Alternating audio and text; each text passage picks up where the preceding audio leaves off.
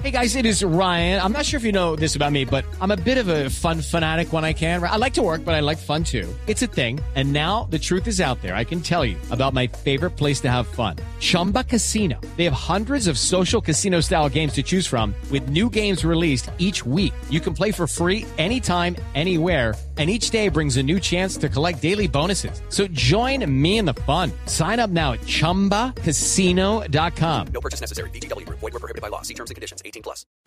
Eh, muy, pero muy bien. ¿Cómo ha estado? ¿Qué me va a preguntar? Pues mire, la verdad es que queríamos preguntarle sobre el Día Internacional de la Radio, a esto a lo que nos dedicamos aquí en Blue. Bueno, más que hablar, es aclarar algunas cosas que se dicen. Por ejemplo, escuche, Sí. la radio se divide en dos. Radio de pilas y radio de energía.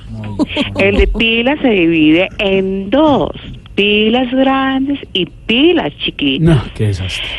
El de las chiquitas se divide en dos también, pilas chiquitas y pilas más chiquitas. No, está completamente no, la verdad es que no, doctora Cabal. En todo caso, la radio, que es un medio de comunicación, pues se basa en el envío de señales de audio a través de ondas. Pero ¿qué les pasa esta partida de mamertos? Por Dios, no, no, no, no, no, no, no. Este es otro invento de la mitología que ha querido tergiversar la realidad histórica de la radio, niña. Mire, la radio se puede dividir en dos, Ujú. FM y AM. FM que quiere decir frecuencia maravillosa y AM que quiere decir por la mañana. No, no, no, no, no, no, no, no, en realidad no, porque mire, FM lo que quiere decir es frecuencia modulada, por ejemplo, aquí en Bogotá nos escuchamos a través de los 89.9 FM y AM quiere decir amplitud modulada. No, no, no, no, no, no le mienta al país. Lo que sí es verídico es que la radio da vida.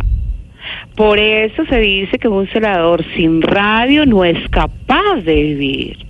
La primera transmisión de radio fue en 1873 y las primeras palabras que se escucharon fueron Mericé, mi amor. No. No, no, no, eso no tiene No, nada que ver, no, ¿qué no, deje Pero la- Amparo Grisales quieta. ¿Qué le pasa? Bueno, pero estoy comunicándoles Además, lo que se 1873. escuchó, la primera frase que se escuchó, pero la frase que daría paso a la era de la radio fue, estudien vagos. No, Estudie estudie usted. usted, señor, estudie usted. Nos tiró el teléfono y todo. Ah, ¿qué tal? Se pone brava y todo.